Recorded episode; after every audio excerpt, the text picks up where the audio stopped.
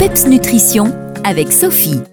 Bonjour à toutes et tous. Aujourd'hui, je vous parle du café. Cette boisson est très consommée et sa popularité ne semble pas diminuer. Toutefois, une question divise les experts en nutrition et en santé depuis des décennies quand il s'agit de savoir si le café est bon ou mauvais pour la santé. Certains affirment que le café peut être bénéfique pour la santé grâce à ses propriétés antioxydantes et anti-inflammatoires, tandis que d'autres mettent en garde contre les effets néfastes du café sur le système nerveux et l'appareil digestif. Tout n'est pas vrai, mais tout n'est pas faux, car le café est une boisson qui contient une variété d'éléments actifs qui peuvent en effet influencer la santé et le bien-être de tout un chacun. Alors ici, je vais un petit peu vous expliquer ce que contient le café et euh, son rôle sur notre organisme. Donc dans le café, évidemment, la substance la plus connue, c'est la caféine. Elle a un effet stimulant qui augmente la vigilance et la concentration, ce qui aide à lutter contre l'endormissement et la somnolence. Mais on sait aussi que la caféine active le métabolisme et aide à brûler les graisses, ce qui peut d'ailleurs un peu aider à la perte de poids. Mais dans le café, on retrouve aussi des polyphénols, vous savez, ces fameux composés antioxydants qui protègent le corps contre les dommages oxydatifs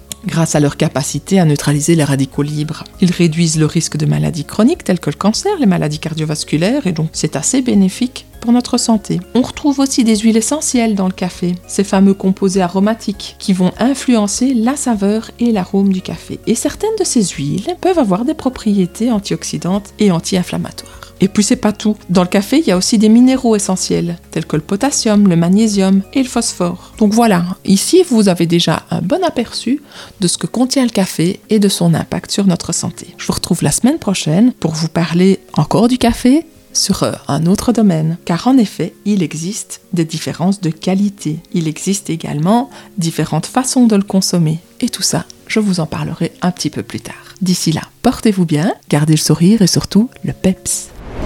Les meilleurs conseils et recettes nutrition de Sophie, c'est PEPS Nutrition.